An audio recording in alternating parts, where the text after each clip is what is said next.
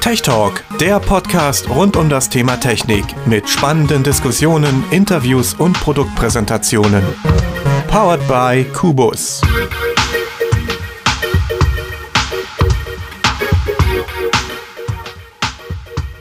Hallo, hier ist der Mefluin, eurer Tech Talk. Und wir haben heute eine super Sendung für euch vorbereitet. Wie bringt man die Inhalte ins Netz?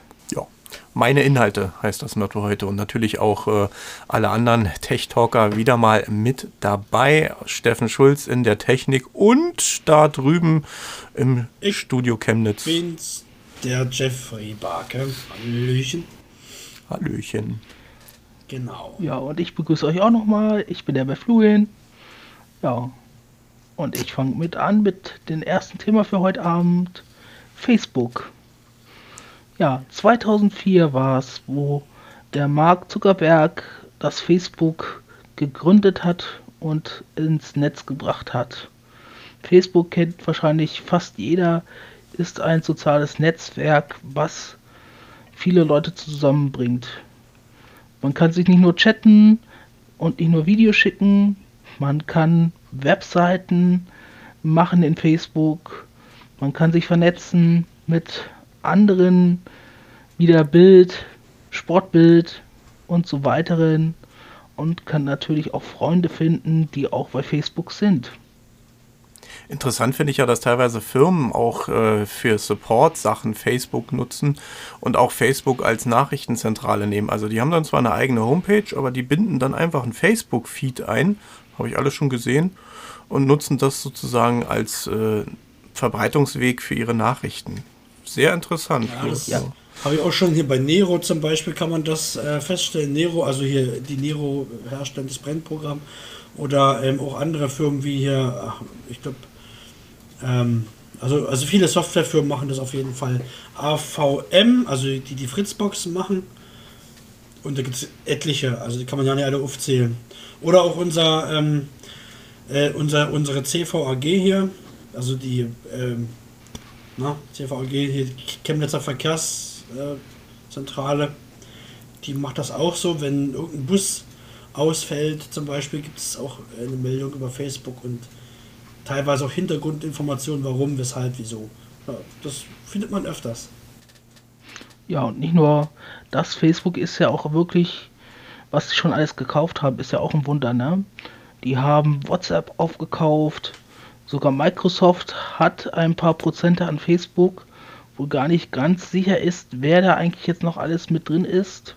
Sie sind ja auch an der Börse äh, seit 2012 und haben ja auch äh, das mit dieser virtuellen Brille ähm, eben rausgebracht oder auch verkauft. Und der Marktanteil ist sehr hoch bei Facebook. Ja, aber äh, wichtiger ist ja eigentlich, wie effektiv ist es, seine Inhalte über Facebook zu veröffentlichen. Also ich rede jetzt nicht von den äh, privaten Inhalten, die privaten Chats und äh, WhatsApp und was man da alles mittlerweile machen kann, äh, sondern wirklich Inhalte, die für jedermann dann zu lesen sind. Also mit Facebook Homepages erstellen, Facebook-Seiten äh, mit öffentlich zugänglichen Inhalten. Wie effektiv ist sowas? Wie gut wird man da gefunden? Das ich bin ja nur anti-Facebook.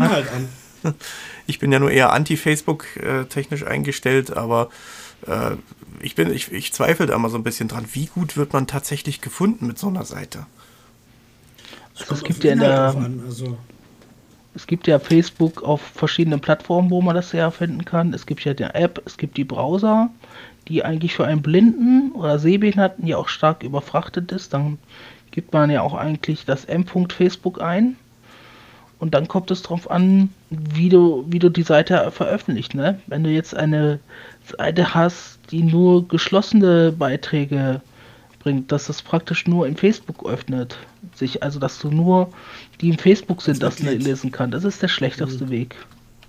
Du kannst es aber auch so machen, die Seite, so wie es bei der Cap for Free Facebook-Seite ist, dass du es öffentlich zugänglich machst. Und dann eben kannst du über Google gehen und kannst wie normal sagen, du tippst ein Cap for Free und dann kommt eben alles was mit dem Suchbegriff Cap for Free. Und dann kommst du natürlich auf die Facebook-Seite und kannst alles mit Datum und so, also mit diesem Datumstempel, alles nach und nach ablesen, was es da für Infos gibt. Also nutzt man Facebook also gar nicht so sehr als äh, direkte Domain, als Adresse, die man rausgibt, sondern man sagt einfach, sucht nach Cap for Free und dann findet ihr es dort auf Facebook irgendwo über die Suchmaschine eurer Wahl oder direkt auf Facebook. Genau. Richtig. Es gibt ja auch noch andere Nachrichtendienste, wie zum Beispiel Facebook zählte zu den Nachrichtendiensten, ne? oder Social Media, wie man so schön sagt. Und da gibt es auch Twitter, Google Plus und ich glaube noch ein paar andere kleinere. Ich glaube, Yahoo war auch sowas ähnliches. Die, Aber den größten Marktteil hat, äh, Marktanteil hat, halt hat Facebook, eben Facebook. Ja, ja. Google Plus hatte zeitweise mal die meisten Nutzer, was aber eher daran lag, dass halt viele Leute ein Google-Konto haben und dann irgendwie automatisch alle Google-Nutzer zu Google Plus gezählt wurden, obwohl die das gar nicht genutzt haben oder einfach nur mal reingeguckt haben, aber äh, in Wahrheit gar nicht aktiv waren dort. Das stimmt. Wenn, egal was du dir für den Google-Account machst, ne, du landest automatisch in der Google Plus auch. Mhm. Das stimmt. Kann ich bestätigen, habe ja auch ein Android-Handy und da. Braucht man ja beispielsweise auch, um bei YouTube Kommentare loszulassen mittlerweile. Das gab es ja viele Nutzerproteste, aber äh, praktisch hat man dann eben ein Google Plus Konto, beziehungsweise einen, ja, erstmal ein Google Konto und wird dann entsprechend also, bei manchen Diensten dann automatisch mit angemeldet. Bei Google hast du alles. Willst, du kannst ja auch, auch sagen, einmal anmelden, alles nutzen. mhm. Hast du Google E-Mail, dann die ganzen, ja, wie du schon hattest, Google Plus und YouTube ist da auch mit drin und kannst du Videos hochladen zum Beispiel. YouTube ist dann mehr so eine Multimedia-Plattform, da kannst du Videos hochladen oder teilweise auch sogar Audio-Podcasts, kannst du auch machen. Mhm. Das ist alles mit Google irgendwie in Verbindung. Und du kannst auch die Google-Sachen ausschalten, wenn du es nicht brauchst, ne? Das kann man auch machen, sagen, ja. äh, YouTube ohne Google-Account nutzen, ne? Ja, man kann das irgendwie trennen, aber ich habe das gleich, aber wenn ich schon das gemacht habe, da, da alle, und dann braucht man um nichts mehr den Kopf zu machen. so habe ich das gemacht. Da sind wir jetzt aber natürlich schon bei den speziellen Diensten für spezielle Inhalte.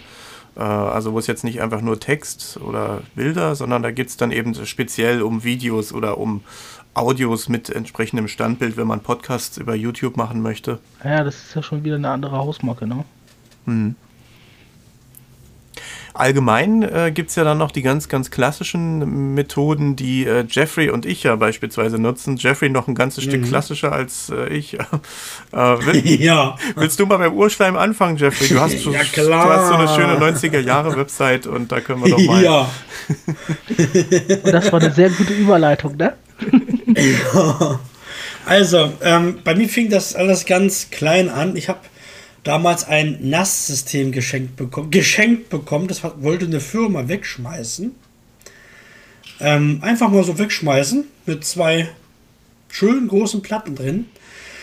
Und die habe ich am Anfang immer nur für mein, äh, in, also für mein lokales Netzwerk genommen, also für Musik, um Musik überall in der Wohnung zu hören zum Beispiel.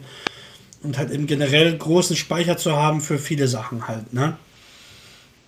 Und irgendwann mit der Zeit wird, wird man auch neugierig, man erforscht das System so ein bisschen und guckt und tut und macht. Irgendwann habe ich dann gesagt, okay, das NAS-System ist mir zu klein, ich brauche ein fetteres. Ähm, das habe ich eins, das war von, äh, äh wie hieß das? G nee, ähm, Net, Net, Net, Netgear. Netgear, genau. Der Paddy, mein Kumpel, hat hier noch was eingeworfen, Dankeschön. Äh, von Netgear ähm, war auch sehr schönes System, aber wird nicht mehr gewartet, was ich jetzt zumindest habe. Das ist schon ein bisschen älter. Und wie gesagt, war ja auch geschenkt. Jedenfalls bin ich dann gewechselt zu Synology. Spreche ich es richtig aus? Synology, Synology ja. Synology. Synology. Sci Nicht Scientology, sondern Synology. Nein. Scientology ist Synology. was anderes. Und Synology ist wirklich ein großer Hersteller, was solche Netzwerksysteme angeht. Und äh, die haben jetzt auch sehr viel mit Barrierefreiheit gemacht, also die Accessibility das war mein Android, ist bei denen jetzt auch ein wichtiges Thema auf der Oberfläche von der Seite. Ähm, war am Anfang nicht so, habe ich mich ein bisschen geärgert drüber, aber mittlerweile scheinen die ganz schön viel zu machen dran. Jedenfalls äh, dieses, dieses Synology Wer es genau wissen will, das ist die DS415 Play mit vier Festplatteneinschüben. Äh, ich glaube, 2 GB RAM ist, klingt zwar jetzt nicht viel, aber für meine Bedürfnisse reicht das. Und ein Dual-Core-Prozessor. Aber gut, ist ja erstmal e-, egal. Hauptsache das Ding läuft Erzähl doch noch mal bitte, hm, wie viel, was kann man denn eigentlich noch für verschiedene Sachen dran machen? Ist das mit vier also, Einschüben schon äh, genug oder es kommt kann immer man das, an, was noch äh, irgendwie erweitern? Es gibt Bausteine dazu irgendwie. Du kannst irgendwie noch ein paar Sachen mehr anschließen, aber so weit will ich jetzt eigentlich gar nicht hinaus. Ähm, man muss wissen, was man will. Ich werde noch irgendwann mal ein System kaufen mit acht Einschüben, aber das dauert noch hoffentlich lange, weil die Dinger kosten Schweinegeld. Oh, von den Festplatten reden wir erst gar nicht. Da muss man wissen, wie groß sollen die Festplatten sein. Möglichst alle vom selben Hersteller nehmen, weil es muss ja einheitlich laufen. Ja, und jetzt kommen wir mal zu meiner Internetgeschichte. Ich habe ja schon seit Jahren meine eigenen Podcasts gemacht, die ich aber noch ein bisschen ungeschickt übers FTP verteilt habe. Also jeder brauchte da Nutzer und Kennwort. Mm. Und der konnte, damit konnte man sich dann halt meine Folgen runterladen, weil ich habe von der Programmierung, von dem ganzen von den Programmiersprachen überhaupt keine Ahnung. Da habe ich jemanden, der mir auch hilft, die Seite zu pflegen. Die Texte schreibe ich selbst, aber er macht halt eben die Texte mit den ganzen PHP-Code. Da wären wir schon beim nächsten. Meine Internetseite, die, die hoste ich selbst auf meinem Server halt. Und der ist verbunden mit einer Domain, unter der man mich erreichen kann. Das wäre in dem Fall www.jeffrey-barke.de. Die Domain, die kostet mich im Jahr unter 11 Euro auf jeden Fall. Also ich glaube, das waren 8,90 Euro bei dem Anbieter Domain Union, der einem seine Wunschdomain freischaltet und die kann ich auf meinem Server weiterleiten. Und ähm, da gibt man dann an, was man freigeben will. Also man hat da sein Webverzeichnis. Und in dem Webverzeichnis sind eben verschiedene Ordner, Dateien und eben halt die ganzen Infos gespeichert, die man so braucht. Ich arbeite noch in einem ganz alten 90er-Style. Äh, Bei mir gibt es ein Gästebuch, ein Counter, also da kann man sehen, wie viele Leute die Seite besucht haben. Vom vorigen Tag und vom aktuellen Tag. Das finde ich irgendwie geil. Und ein Kontaktformular. Also ganz klassisch mit ein paar Überschriften, mit beschrifteten Bildern aber auch. Also da gibt es momentan nur ein Bild. Das heißt, der Text ist nur für Screenreader sichtbar. Und der Sehende sieht sozusagen nur das Bild und die Screenreader erkennen dann eben den unsichtbaren Text dazu. Und alles liegt auf deiner NAS. Alles liegt auf meiner NAS, genau. Hat natürlich den und Nachteil, dass äh, alle dann an deiner Internetleitung rumnuckeln. Also du müsstest schon eine entsprechend hohe Geschwindigkeit haben, damit sich das auch die richtig lohnt. Ich. Die habe ich. Also man sollte da nicht mit 16 Mbit oder sowas kommen, auf jeden Fall. 16 Mbit down und vielleicht 2 Mbit Upload reichen da nicht. Ähm, das war aber auch eher ein Zufall. Die haben bei mir hier, wo ich wohne, in Chemnitz, man will es nicht glauben, Glasfaser bis in die Wohnung verlegt. Und das hat mir jetzt eine Downloadrate von 200 Mbit und eine Uploadrate von 50 Mbit beschert. Und da hält man das schon relativ gut aus. Und äh, ich muss dazu sagen, es lädt ja nicht jetzt jeder jeden Tag hier meine 40 Folgen auf EMA runter. Ne? Und von daher ähm, geht das. Das ist auch schon starkes Holz, nicht. was du da in der Hütte hast. Auf jeden Fall. Also ich habe hier schon einige, die neidisch. Die wohnen im Westen und haben nur Kupferkabel. ähm, Entschuldigung. Ja, ist schon gut. ist schon gut. Aber selbst die bringen es auf 50 Mbit. Upload 10 oder so, keine Ahnung. Ja, 10 Mbit Aber Upload. Ge gehören auch schon zur Zivilisation. er nur wieder, er nur wieder. Ja, Aber ja. Leute, ich habe mit einer 6, nee, ich habe mit einer 1,5 Mbit angefangen, da war der Upload nur 300 Kbit. Ja, ja, Das ja. war wirklich schräg. Also, Aber wenn die Technikfreaks erstmal am Himmel sind, dann vergessen sie, dass sie mal aus der Gosse kamen, ne? was das angeht. Richtig, richtig. Ja, ja das stimmt. Du recht haben, Steffen. Dann habe ich mit einer 6, äh, mit einer 6 Mbit weitergemacht. Das, ich war öfter mal im Umziehen, im Umzug gewesen. Da habe ich von einer 1 Mbit auf eine 6 Mbit hochgeschraubt und dann auf die geile 200er. Und ich will es weiter treiben. Ja.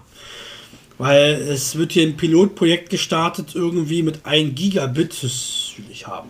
Es dauert noch ein paar Jährchen. In Chemnitz dauert es ein bisschen.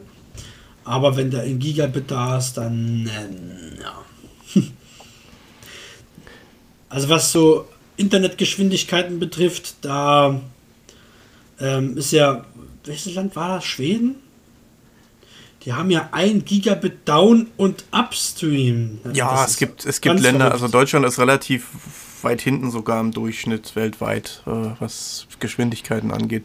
Auch im Mobilfunk. Also Mobilfunk mhm. äh, ist Deutschland eigentlich. Ich glaube, es gibt ein paar Länder, wo es noch schlimmer ist, aber äh, Deutschland ist relativ schlimm, was man bekommt für, den, für ja. das Geld. Da kriegt man in Skandinavien irgendwie doppelt, dreifach, vierfach so viel. Also naja. Japan und USA sind ja eigentlich von den Bändern eigentlich die stärksten, glaube ich, ne? Ich glaube USA gar nicht mal. Aber ich glaube, Skandinavien, ja, ist, Skandinavien ist sehr, sehr gut, was, was Mobilfunk angeht. Die haben auch keine Drosselung oder so ein Mist. Also. Ja, doch, haben sie schon, aber das, das geht sehr viel weiter oben los erst. Also da kann man irgendwie 40 Gigabyte heizen, bevor es da äh, Drosselung kriegt und äh, man zahlt eben trotzdem nur einen Bruchteil von dem, was man für die, für die gleiche Gigabyte-Anzahl hier zahlen würde. Mhm. Geschweige denn, dass es solche Tarife gibt. Da hat der Telekom gerade Japaner müssten ja eigentlich auch sehr schlimm sein, ne? Das ja, schlimm. eigentlich mag man es gar nicht meinen, weil die Japaner sind doch eher so, so ein technikaffines Land. Die sind doch alle so, ja, so, so sehr, sehr technikverrückt. Da kommen so legendäre Firmen wie Sony her, die in den 50er Jahren dann angefangen haben, äh, die Märkte aufzumischen und dann konnten die Japaner auf einmal was. Also ich denke nicht, dass es so schlimm dort ist. Also ja, wo die ja alles mit dem Handy machen. Mhm. Sogar das komplette äh, Busticket wird übers Netz, also übers Handy gebucht. Naja.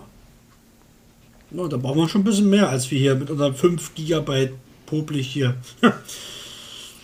Also da gibt es auch von Telekom jetzt einen Fall, also einen Tarif, der ist ja wahnsinnig. Also der ist wirklich was für Wahnsinnige, so wie ich zum Beispiel.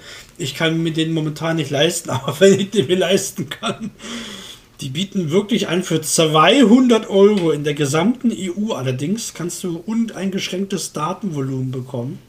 Das ist aber wirklich dann eine Flatrate, ja. Ja, ja, aber ja gut. Wenn Sie den Namen Barke lesen, werden Sie es ganz schnell wieder einstellen, denke ich mal. äh, nee. Ja, aber ich denke, ja, aber da kommen wir jetzt Darum soll es eigentlich gar nicht gehen. Ja, ja, ich denke auch, wir, wir schweifen hier ab. Nee, und zwar, ähm, meine Homepage, die habe ich gar nicht mal, noch gar nicht mal so lange am Start. Die habe ich seit voriges Jahr ist die online. Voriges Jahr im Sommer. Und ähm, ich habe so pro Tag, wenn ich auf meinen schönen 90er-Counter gucke, habe ich immer am Tag so, zu, so zwischen 10 und 30 Besucher. Also es klingt nicht viel, aber für mich ist das schon was. Also es sind auf jeden Fall Leute da. Also ja gut, ja, das also. muss man, muss man äh, ein bisschen differenzieren. Es, es äh, kann auch äh, sich um Suchmaschinen das Google-Suchergebnisse. Ja. ja, ja. Das sind Google. Ich, hab, ich bin ja auch in diesem, wie heißt das, Frame-Dings? Wie heißt das Ding, was man da aktiviert, dass Google einen findet? Google. Das hat, Google Webmaster Tools oder welche meinst du? Nee, irgendwie, dass Google dich findet, also dass du aufgespürt werden kannst mit deiner Homepage. Irgendwas mit Frame hieß das doch. Weiß ich nicht. Also normalerweise, wenn man irgendwo verlinkt ist, dann fängt Google irgendwann an, einem selber schon zu suchen. Also eigentlich muss man da, es ist ja immer so ein bisschen äh, früher so diese Suchmaschinenoptimierung, die Seite mit Meta-Tags voll klatschen, bis es gar nicht mehr geht, bis die Seite dann größer ja, war als die Inhalte eigentlich. Das kann was mit Meta gewesen sein. Also irgendwas, also das hat auch die Domain-Union äh, kostenlos, also die bieten für das Geld, äh, bieten mir eine Menge an. Ich habe zum Beispiel einen eigenen Webspace, gut, der ist jetzt nicht so der Kracher, der ist 500 Megabyte aber ich kann unbegrenzt E-Mails drauf ähm, laufen lassen. Ich könnte sogar irgendwann mal anfangen, meine Mailingliste zu machen.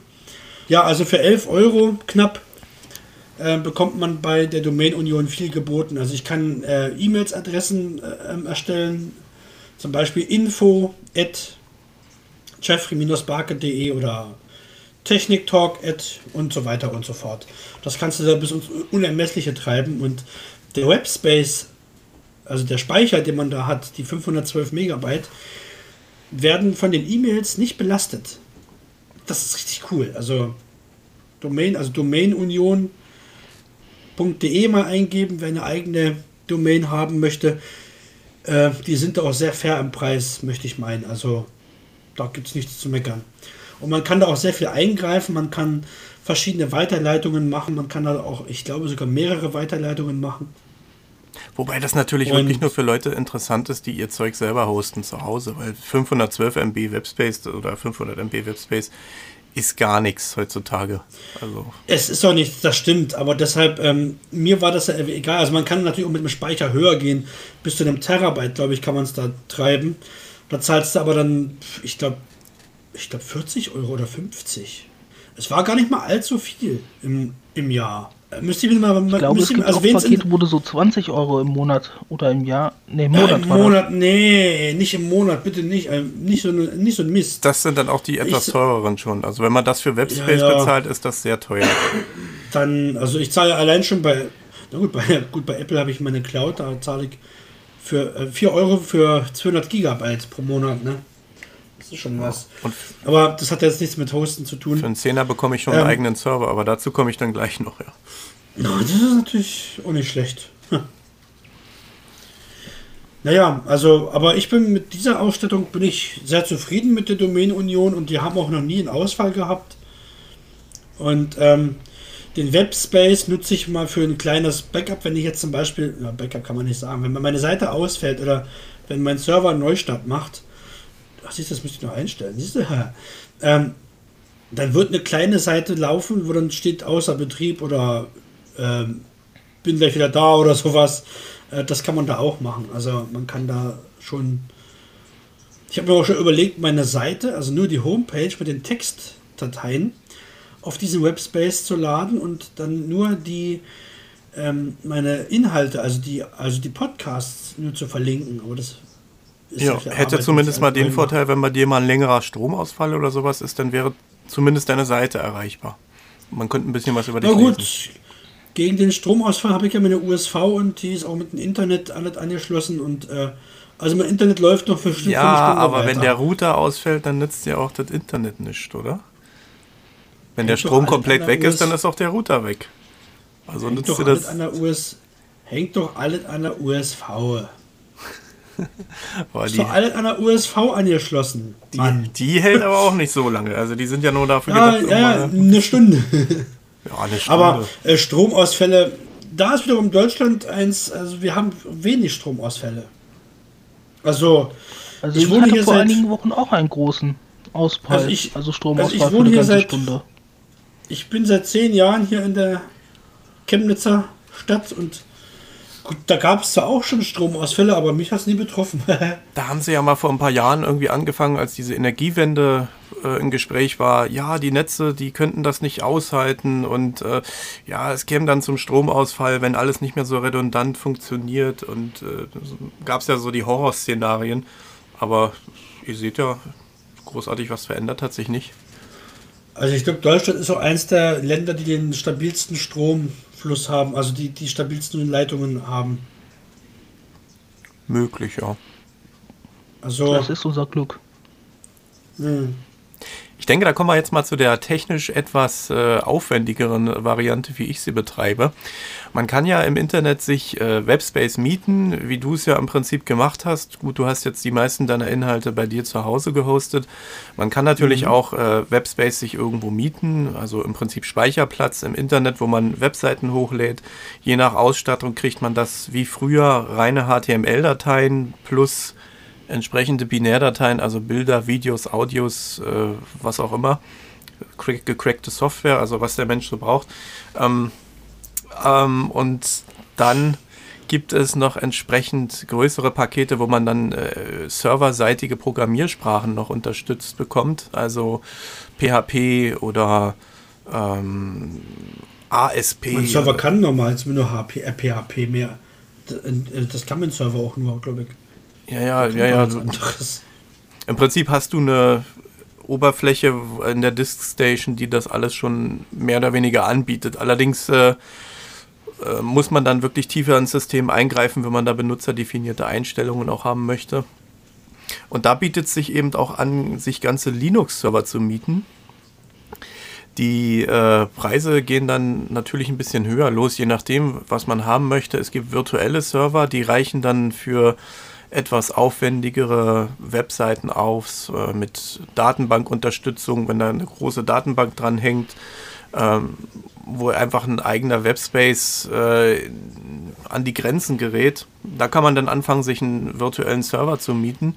Da hat man dann ein komplettes Linux-System drauf oder ein Windows-System, je nachdem, womit man arbeiten möchte.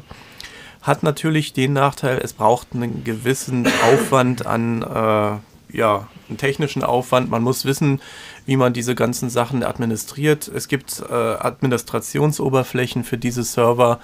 Plesk ist eine davon oder in der Open Source Lösung, was ich jetzt beispielsweise einsetze, dieses äh, IMSCP, also Internet Multi Server Control Panel nennt sich das dann ausgeschrieben. Und da kann man im Prinzip äh, auf einer Oberfläche alles auch selber anlegen, Domains äh, mit entsprechenden Features. Stefan, sag mal. Mhm.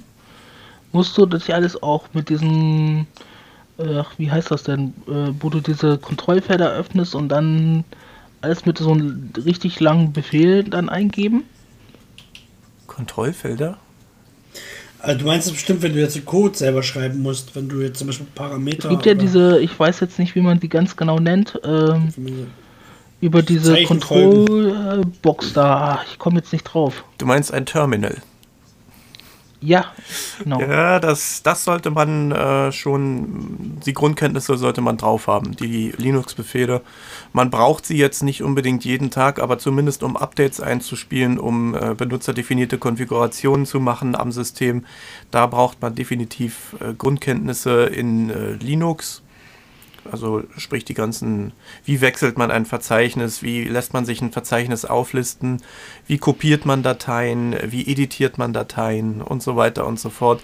Äh, also im Prinzip das, was man unter Windows oder unter grafischen Oberflächen mit Maus und Tastatur macht, das macht man über das Terminal durch die bloße Eingabe von Befehlen. Und das ist ein bisschen aufwendiger natürlich. Da, das ist nicht jedermanns Sache, aber äh, wer sowas mag, der äh, weiß da natürlich, sich zu helfen. Hat auch den großen Vorteil, es ist bedienbar, ne? Es ist jedenfalls bedienbar. Du musst ja nicht mit grafischen Oberflächen rumschlagen, ne? Genau. Also ich könnte das zum Beispiel nicht. Ich bin in so etwas ganz schlecht, muss ich sagen. Ähm, aber ähm, wer das auch, also wer das gut kann und weiß, für den ist das natürlich ideal, weil er dann nichts mit grafischen Sachen zu tun hat. Solche Linux-Systeme, die wurden ja im Prinzip schon in den 60er, 70er Jahren eingesetzt. Damals hieß es dann noch Unix. Also Linux ist ja im Prinzip ein Unix-Derivat. Ja, und seit damals hat sich im Prinzip nicht viel verändert. Man äh, hat Verbindungen aufgebaut, rein textbasierte Verbindungen von Server zu Server. Und das passiert heute im Grunde auch noch. Die, man hat natürlich entsprechende grafische Tools also auch FTP-Verbindungen baut man jetzt nicht mehr über eine reine Konsole auf. Das äh, kann man mittlerweile auch grafisch machen. Selbst äh, die SSH-Verbindungen, also was man für Terminal-Sachen nutzt, kann man zum reinen Dateitransfer auch grafisch nutzen. Das, das funktioniert. Aber äh, gerade wenn man das Betriebssystem steuern möchte, äh, dann äh, kommt man über so ein Terminal-Programm nicht drum rum. Also da muss man sich schon ein bisschen mit beschäftigen, wenn man solche Sachen angehen möchte. Das ist halt zum Beispiel so bei ganz speziellen, also so speziell wird es nicht sein, aber mein Server verschickt, ähm, wenn ich jetzt jemanden anmelde, ähm, eine Standard-E-Mail, herzlich willkommen auf dem Server so und so und bla bla bla.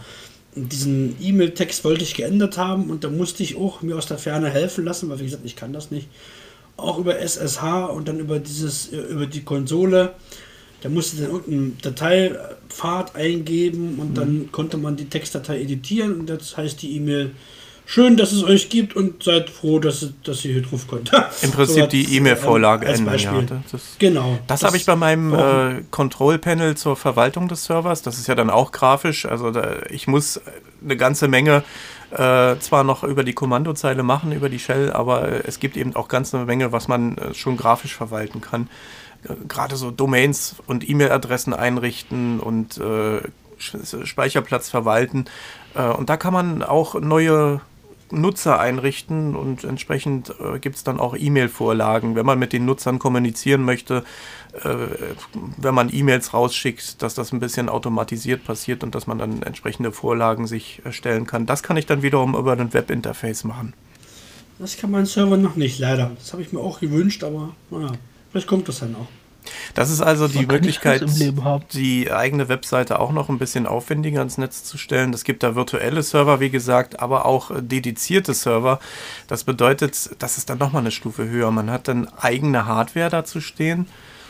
Da ist ein äh, komplett eigener Rechner, der gehört einem. Ein virtueller Server, den teilt man sich mit anderen Kunden. Also man bekommt äh, ein, eine Hardware, ein Hardware-System, wo dann äh, etliche virtuelle Systeme drauf sind. Und je nachdem, wie die Ressourcen verteilt sind, bekommt dann jeder Kunde eben nur entsprechende Ressourcen zugewiesen. Und äh, wenn er Pech hat äh, und der Server zu voll ist, dann kann es dann bei aufwendigeren Sachen dann auch da schnell mal an die Grenzen kommen. Ein hardwarebasierter Server, den man sich im Internet mieten kann, der ist natürlich entsprechend teuer. Der geht, ja, was habe ich jetzt gesehen? Also einige Anbieter bieten welche für 20 Euro teilweise an. Das sind dann so kleine Server mit Atomprozessor, Intel Atomprozessor. Die äh, sind auch entsprechend begrenzt dann. Aber wenn man einen richtig dicken Server haben möchte, so 50 Euro aufwärts, muss man schon rechnen. Und nach oben gibt es da im Prinzip keine, keine Grenzen. Grenzen. Nee, mit was ich 128 Gigabyte Arbeitsspeicher und noch höher und also da ist das schon das ist dann eigentlich nur dann sinnvoll, wenn man eine eigene Firma ist hat. Dann schon mit dem Gamer-Bereich, also hier für den Gamer-Bereich dann schon solche fetten Speicherzahlen. Ja, selbst die, gibt's ja ich glaube, selbst die brauchen nicht solche Server. Ähm, sag mal, äh, wenn ich hier da jetzt, äh, sag ich mal, so ein Paket haben will mit 50 Euro, was ist denn das denn für eine Grundausstattung? Ähm, das sind dann Server, naja, entsprechend, ich glaube, bei, bei acht Kernen oder so fangen die Prozessoren an. Äh, ich glaube, das ist, ich weiß gar nicht, ich habe die, die, die, dedizierten Server nicht so ganz im Blick, weil die auch irgendwie außerhalb meines Budgets liegen.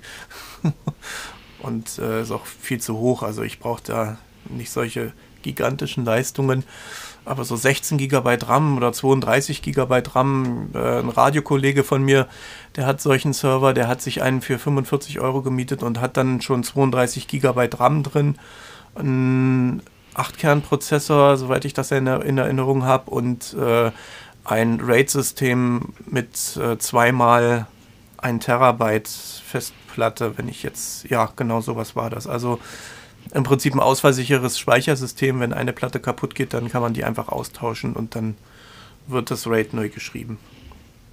Da kann man dann eben entsprechend auch so Webseiten hochladen, Webseiten verwalten und im Prinzip hat man da keine Begrenzungen. Äh, mal abgesehen, wenn jetzt der Hoster, der diesen Server anbietet, noch entsprechende ja, Beschränkungen auferlegt über den Traffic-Verbrauch, also wie viel Daten man durchs Netz schicken darf die meisten haben dann so eine Fair Use Flatrate, aber äh, im Grunde ist man das dann. Das heißt? Na, das bedeutet, man hat äh, unbegrenzten Traffic, aber man darf natürlich keine Tauschbörsen betreiben auf diesen Servern. Also man kann, darf keine Video-Hosting-Portale oder sowas betreiben. Für sowas gibt es in der Regel andere Provider. Das sind dann meistens Content Delivery Networks. Und äh, die haben sich auf solche Sachen spezialisiert. So die normalen Hoster äh, nehmen wir mal Strato oder nehmen wir Server for You, äh, da darf man sowas nicht machen, weil äh, damit äh, beeinflusst man teilweise dann noch andere Kunden, wenn man die Leitung zu sehr dicht macht, die 100 Mbit oder 1 Gigabit oder was man da mittlerweile bekommt. Also es gibt da schon noch ein bisschen Beschränkung. Wie sieht denn das aus? Ich möchte jetzt, sage ich mal, einen Weblog ins Netz stellen. Wie ist das denn da? Kann ich da auch einfach äh, mir eine SOP-Domain machen und dann, geht es dann weiter, sag ich mal? Also für Weblogs gibt es äh, eigentlich auch sogar kostenlose Dienste. Da muss man nicht mal was bezahlen. Es gibt von Google dieses Blogger, was aber glaube ich nicht so schön zu bedienen ist. Dann gibt es WordPress, ist eine sehr verbreitete Plattform. Da kann man das selber hosten, aber man kann auch auf WordPress.com äh, sich eine Subdomain einrichten. Also meinetwegen methfludin.husainowski.wordpress.com und dann kannst du dir dort einen Blog einrichten. Hast auch. Das heißt immer noch Usalnowski. So viel Zeit muss sein am Tag. Ich kann kein Russisch, tut mir leid. Aber. es ist auch kein Russisch. Es ist äh, Mazedonisch. Ja, ist ja gleich, ist ja egal. Sagt das muss nicht zu einem aus Jugoslawien. Ja, das ist also WordPress.com. Ähm, man kann natürlich auch Weblogs selber hosten. Da gibt es verschiedene Systeme. Es gibt das WordPress, wie erwähnt. Es gibt oh, also über äh, es gibt PHP-basierte Anwendungen, WordPress, .clear, was ich an einem meiner Blogs verwende. Äh, es gibt kleine Blogsysteme. Es gibt mittlerweile auch Blogsysteme, die rein auf JavaScript basieren. Ghost hieß äh, eins, was mal recht äh, gut im Gespräch war. Das war so ein minimales Blogsystem, war aber nicht gerade unaufwendig zu installieren. Ähm, also man hat gerade im Bereich der Weblogs, da kommt man eigentlich auch schon mit kleinen Webspace-Paketen schon relativ weit. Da braucht man keinen ganzen Server sich anmieten. Okay. Ja, klingt ja sehr interessant und vor allem sehr umfangreich auch. Also ich denke, ich bin mit meiner Lösung, wie ich sie jetzt habe, sehr zufrieden. Und äh, bin erstmal zufrieden, wie es auch zurzeit läuft. Und gut fortschreiten kann man immer. Und, äh, oder sich aktualisieren. Aber zurzeit meine Homepage, die läuft gut. Und äh, ja, ist, ich denke, ich werde noch ein paar Jahre so weitermachen. Und der 9. Style bleibt. Den wirst du noch in zehn Jahren vorfinden. Er ändert eigentlich nicht. Das hat irgendwie was. Also, ich ich finde das geil. Oh, Hilfe. Das, äh, ja, ich habe auch mal, ich habe meine erste Webseite, die habe ich in Word geschrieben. Microsoft Word 2000. Da habe ich einfach eine Seite geschrieben, irgendein Dokument, Überschriften reingebaut, Links reingebaut, kann man ja alles machen in Word und dann als HTML abgespeichert. Da waren oben dann die Meta-Tags in dieser Seite, waren ja, die waren größer als der eigentliche Inhalt. Die Seite war dann irgendwie ein paar hundert Kilobyte groß. Aua. Nur für ein bisschen Text. Also, das ist schon sehr extrem. Und dann habe ich irgendwann natürlich angefangen, selber HTML zu schreiben. Ähm, HTML ist so eine Sache, ähm, hat man früher natürlich machen müssen, weil es einfach noch nicht so diese Systeme gab. Es gab so, äh, für Windows-Nutzer gab es dann entsprechende Editoren, äh, Frontpage, beispielsweise. Da konnte man Seiten erstellen oder äh, andere kleinere Editoren, die einem dann äh, im What You See is What You Get Verfahren, also im Prinzip wie so ein Texteditor, gibst du den Text ein und machst ein paar Formatierungen und wenn du das abspeicherst, wird es dann in HTML umgewandelt. Muss man heute, heute teilweise gar nicht mehr offline machen, sondern es gibt äh, im Prinzip die Content-Management-Systeme, eine spezielle Form davon sind die Blog-Systeme, also auch wie WordPress. Aber es gibt eben auch Systeme, die sind ein bisschen komplexer noch. Dort kann man äh, die Webseiten auch über einen äh, Editor verwalten, schreibt da Text rein und der formatiert dann das automatisch als HTML. Man kann die Menüs dann verwalten, man kann die Webseite mit Plugins ausstatten, wenn man noch irgendwelche spezielle Funktionalität haben möchte. Zum Beispiel ein Gästebuch, zum Beispiel ein Counter. Ja, sowas gibt es auch in der neuen Welt noch. Ähm, aber ist nicht mehr so ganz in der Mode, aber es funktioniert noch. Newsbereiche kann man, Foren kann man anlegen. Also ganze Portalsysteme gibt es da. Je nach Geschmack, je nachdem, was man braucht, äh, von ganz klein bis ganz, ganz groß. Was ist denn da eigentlich das bessere, PHP oder HTML? Da gibt es auch HTML5, ist ja jetzt ganz neu irgendwie oder schon, also mit einer der neuesten. Na Moment, da vergleichst du jetzt Äpfel mit Birnen. Äh, PHP ist ja eine serverseitige Sprache und HTML ist eine clientseitige. Also die wird an den Client ausgeliefert und der Client äh, wandelt dieses HTML dann um, also sprich der Browser wandelt dieses HTML oder äh, macht aus diesem HTML dann eben einen formatierten Bildschirmtext. Also so. PHP ist im Grunde eine serverseitige Sprache und die hat mit dem HTML an sich so erstmal nichts zu tun. Es gibt ja äh, auch PHP-Anwendungen, die man rein auf der Konsole ausführen kann. Die macht dann einfach nur Textausgaben, aber das hat dann nichts mit HTML zu tun. Äh, da kann man dann serverseitig einfach noch irgendwelche internen Sachen machen. Ähm, mhm. Also von daher ist das jetzt nicht so äh, nicht so zu vergleichen. Also alles, was irgendwie im Internet ausgegeben wird, ist irgendwo HTML. Viel wird mit JavaScript gemacht, aber selbst in diesem JavaScript befinden sich HTML-Elemente. Ne? Das äh, ist irgendwo immer noch die gleiche Ursuppe, aber äh, es wird halt viel experimentiert. Es heißt nicht mehr nur rein PHP und HTML und MySQL, äh, sondern immer mehr JavaScript, weil mit JavaScript lassen sich dann auch Anwendungen schreiben, wo man so ein bisschen so ein Desktop-Feeling hat, wo dann einfach so äh, Dialogfelder aufpoppen können und äh, wo man halt so ein bisschen die Möglichkeit hat, Desktop-Anwendungen in den Browser zu bringen. Wie effektiv das ist, muss jeder für sich selbst wissen. Ich finde es jetzt nicht so eine schöne Entwicklung, aber das ist nur meine persönliche Meinung. Hm. Kannst du noch ein, zwei Worte äh, zum HTML ähm, verlieren? HTML ist ja keine richtige Programmiererschreibe, äh, ähm, Programmiererrichtung, ähm, sondern einfach Programmiersprache. Nö, HTML Danke. ist eine Auszeichnungssprache, also eine Textformatierungssprache, wenn du so willst. Da gibt es äh, entsprechende Tags, die werden in äh, Klammern oder in, in, kleiner, als, kleiner als und größer als Zeichen äh, dem Text vorangestellt und äh, hinterweg und äh, damit werden Texte im Prinzip formatiert. Also programmieren kann man da im Grunde nicht. Das ist dann eher schon das Gebiet von PHP und JavaScript. Hm? Also ich habe das mal gelesen, ich habe beschäftige mich ja auch damit ein bisschen. Bin eigentlich noch blutige Anfänger. Ich kann aber schon ein paar Sachen lesen, ich kann auch ein paar Sachen tippen. Und äh, ja, darum dachte ich, könnte man ja auch ein, zwei Worte dazu verlieren. Weil du musst ja wirklich nur dieses, immer dieses Klammer auf, dann tippst du HTML, äh, dann wieder eine Klammer zu und. Ein kleiner Zeichen HTML größer als, damit fängt man ein HTML-Gerüst an. Ein kleiner Zeichen Head größer als, das ist dann der Kopfbereich, wo dann alle Metatext und der Seitentitel drin stehen. Äh, dann gibt es den Body, das ist äh, der Seitenkörper sozusagen. Da kommen dann alle Seiteninhalte rein, das Seitenmenü, der Seitentext, äh, die Bilder, die verlinkt sind, äh, alles Mögliche. Und äh, richtig. Das ist so ein HTML-Gerüst. Und dann eben kannst du es eben mit äh, P, was du da auch gesagt hast, ja noch noch ähm, noch die Hintergründe verbessern, dass es auf jeder Seite gleich aussieht und so. Das kannst du, glaube ich, mit den P. Nee, das ist, das ist wiederum CSS. Das ist was ganz anderes. CS, so, CSS gut. ist wiederum nur so ein äh, rein designbasiertes ähm, Format. Das ist äh, Cascading Style Sheets, nennt sich das.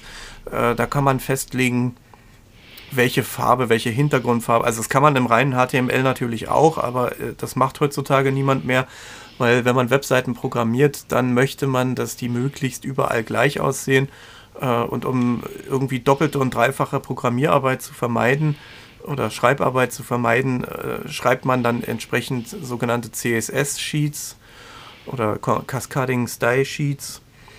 Ähm, und dort werden solche Sachen notiert. Die Hintergrundfarbe, die Hintergrundbilder, die Textfarbe, die Linkfarbe, alle möglichen Farben und dann entsprechend noch Anweisungen, weil jeder Browser, der eine Webseite anzeigt, macht das im Prinzip, wie er will. Also es gibt, äh, früher war es noch schlimmer, heute ist es nicht mehr ganz so schlimm, weil äh, viele nutzen, äh, viele Browser nutzen dann die gleiche Browser-Engine im Hintergrund. Ähm, früher hat jeder Browser so ein bisschen seine eigene Suppe gekocht und äh, wenn jemand eine Webseite programmiert hat, musste er dafür sorgen, dass die Webseite überall möglichst gleich aussah. Und das ist nicht gerade leicht. Auch in den Webseiten, es gibt ja auch in einigen Webseiten dass man das selber festlegen kann. Also durch die Cookies wird es dann auch, äh, die werden natürlich auf, den, auf dem jeweiligen System, der die Seite benutzt, gespeichert, dass man da die Seite größer machen kann, kleiner, Farbe ändern kann und so. Also für die, für, also für jemand, der eine Seheinschränkung hat, sehr schön. Ja, das äh, funktioniert dann entweder über Themes, die man dem Benutzer zur Auswahl anbietet. Der Benutzer selbst kann es natürlich auch im Browser ein bisschen einstellen, äh, eigene Farbschematas äh, für die Seiten einrichten. Ähm, aber als Seitenbetreiber kann man natürlich auch eine ganze Menge schon vorgeben. Eine weitere Möglichkeit, um äh, Webseiten zu schreiben, ist ja nicht nur das HTML, sondern was auch immer mehr in Mode kommt, äh, ihr werdet es vielleicht von der Wikipedia her kennen. Da kann man ja selber Seiten. Hat das schon mal jemand von euch gemacht? Seiten erstellt bei Wikipedia? Nee, nee noch nie. Nee. Aber ja. ich lese zum Beispiel äh, als ich mich hier auf die Sendung heute vorbereitet habe, habe ich natürlich auch den Facebook-Artikel von Wikipedia gelesen. Hm. Ja, wenn man äh, bei Wikipedia Seiten erstellt äh, oder in einem anderen Wiki, ich glaube, bei Wikipedia ist es sogar über einen visuellen Editor gelöst. Ich bin mir jetzt nicht ganz sicher, ich habe es selber auch noch nicht gemacht. Aber äh, es gibt dort eine Auszeichnungssprache, um Elemente zu verlinken, zu formatieren. Die ist nochmal ein bisschen einfacher als HTML. Das ist äh, eine Sprache, die auch in anderen Projekten immer mehr Einzug hält, gerade für so kleinere CMS, äh, wo man nur ein paar Seiten braucht, ein paar statische Seiten oder es gibt auch Blocksysteme, die dieses Format nutzen. Das nennt sich Markdown. Äh, oder wer schon Habe ich schon von gehört. Ja, wer schon mal hm, bei Git bei GitHub ein Projekt veröffentlicht hat, der kann auch dort Markdown nutzen. Markdown ist im Prinzip eine Formatierungssprache, äh, die sehr einfach gehalten ist. Und die hat den Vorteil, man kann solche Dateien auch als reine Textdatei lesen. Wenn man sie irgendwo hochlädt äh, und einen entsprechenden Interpreter hat, dann werden sie trotzdem in HTML um, umgewandelt und entsprechend formatiert ausgegeben. Aber ansonsten kann man diese Dateien auch sehr gut als reine Textdatei lesen. Dieses Markdown bringt Formatierungen mit, die sehr einfach zu notieren sind. Beispielsweise, wenn man einen fettgedruckten Text haben will, umrahmt man ihn einfach mit äh, zwei Sternchen, also Sternchen, Text und Sternchen. Wenn man eine Überschrift formatieren möchte, dann kann man das mit Nummernzeichen machen und äh, je nachdem, wie viele Nummernzeichen man vor eine Überschrift schreibt, je nachdem äh, formatiert sich dann das Überschriftenlevel. Also in HTML hat man ja sechs, fünf oder sechs Überschriftenlevels. Ein Nummernzeichen ist das höchste Level, die Überschrift 1, die ist dann entsprechend groß formatiert. Zwei Nummernzeichen ist Überschrift 2, drei Nummernzeichen Überschrift 3 und so weiter und so fort.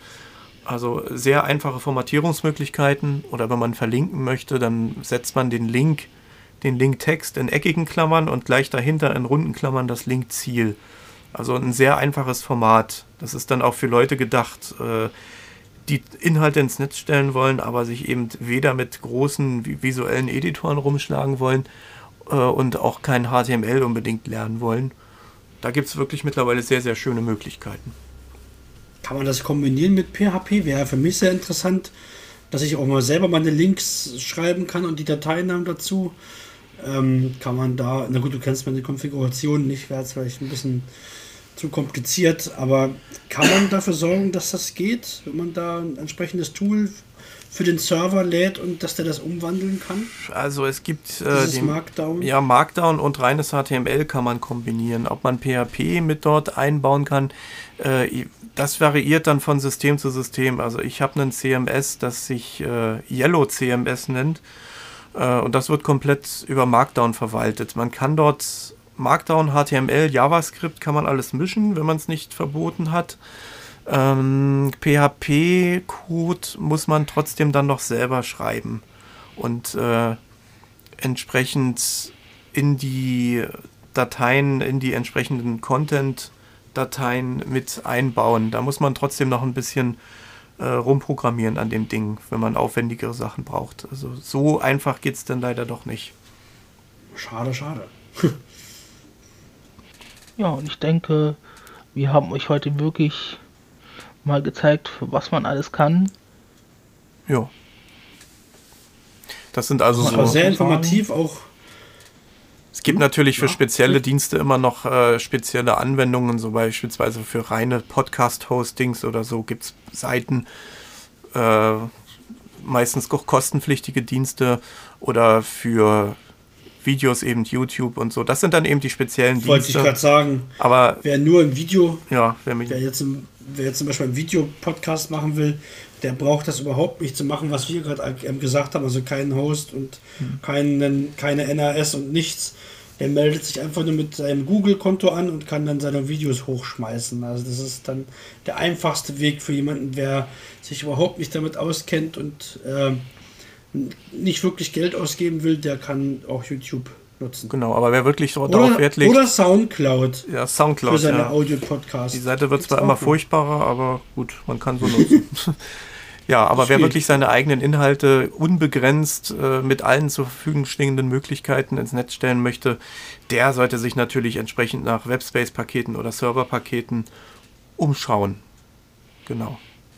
Und wie gesagt, es gibt auch ganz tolle Videos äh, bei YouTube dann, natürlich, äh, wo auch gezeigt wird, was man auch ähm, alles braucht. Äh, wer ein äh, Projekt bei YouTube da starten will mit Videos und so. Also da gibt es ganz tolle Sachen und wirklich toll erklärt. Und man muss auch jeder muss schauen, was will er haben, was will er machen. Da gibt es ein Video, das geht, äh, glaube ich, über mehrere Teile. Das habe ich mal gesehen, das ist, glaube ich, zehn Stunden lang. Aber das ist ähm, in zehn Teile auch unterteilt und ist wirklich schön. Und das kann man auch für YouTuber, also die YouTuber wollen, werden wollen, wirklich empfehlen. Was ich auch noch äh, vielleicht, vielleicht noch einwerfen könnte, ich habe einen Kumpel, der macht seine eigene Musik, so, äh, so Trance-Musik. Und der hatte mal, das hat aber auch irgendwie nicht mehr geschafft in der letzten Zeit, seine eigene Homepage mit so einem, ja, ich sage es einfach, einfach mal Baukasten. Gibt es ja auch verschiedene Serviceanbieter, die das einem, also auch mit Webspace-Paket und die einem dann verschiedene Bausteine vorgeben, was man da machen kann. Also auch ein Forum oder auch ein Gästebuch, dass man das selber bearbeiten muss, also selber seinen Text schreiben muss, aber dass halt eben die Bausteine ja schon vorgegeben sind. Ne? Die gibt's das noch. Halt eben Diese Webbaukästen. Die gibt es noch. Ich kenne das von früher ja, so. Ich habe damals, als ich dann nach Word, da habe ich dann irgendwann mich mal umgeguckt und da gab es dann, das weiß ich noch, da gab es münster.de, war, war so eine Seite, da konnte man sich dann, äh, da gab es so, so einen Homepage-Baukasten. Ich weiß, münster.de und dann hatte man slash Tildezeichen Benutzername. Und dann äh, hatte man eben die äh, eigene Homepage dort und konnte dann so Seitentexte eingeben. Das weiß ich noch. Aber ich dachte, dass diese Dinger gar nicht mehr so richtig in Mode sind. Doch, doch, die gibt es wohl noch. Also ich weiß ja. jetzt keinen Anbieter. Ich müsste mir den Kumpel nochmal fragen, bei welchem er war oder immer noch ist. Ähm, und ich meine, der hat sich ja auch viel und helfen lassen von, von seinen Bekannten. Aber es, das es noch. Also diese Baukästen gibt es noch. Ja, gerade für Musiker gibt es ja auch ganz viele Portale. So Bandcamp ist so eine schöne Seite. Da kann man auch sehr viel äh, selbst machen an den Seiten und äh, Musik hochladen in allen möglichen Formaten. Beziehungsweise Bandcamp macht das ja selber. Also man lädt das als FLAC-Datei hoch oder als Wave-Datei. Und Bandcamp wandelt das selber dann um. Und man kann da aber nicht nur Musik drüber verwalten, sondern auch äh, T-Shirts und andere Goodies für irgendwelche Bands, so T-Shirts, also auch seine Sachen alles Mögliche. Also verkaufen das sind dann sehr spezielle Dienste natürlich und das äh, denke ich führt dann so weit, wenn man für jeden Dienst jetzt noch einzeln entsprechend Anleitung gibt. Genau. interessant wird zu wissen, dass es sowas gibt. Ja, ihr hört es, Mehr wir haben noch genug Gesprächsdarf, aber äh, wie gesagt, für Anregungen und so haben wir natürlich auch eine WhatsApp-Gruppe, den Tech Talk. Wer wirklich äh, Interesse hat, uns Feedback mal zu geben, können das natürlich äh, uns per Mail schicken oder eben im WhatsApp unter Team Talk. Und dann bedanke ich mich bei meinen beiden tollen Team hier, meinen beiden Mitstreitern und schicke euch jetzt einfach Knöpfchen aus und ja. wünsche euch alles. Tschüss. Dann sagen wir Tschüss, bis zum nächsten Mal.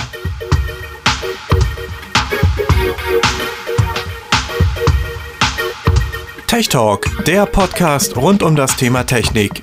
Dies ist ein kostenloses, nicht kommerzielles Angebot.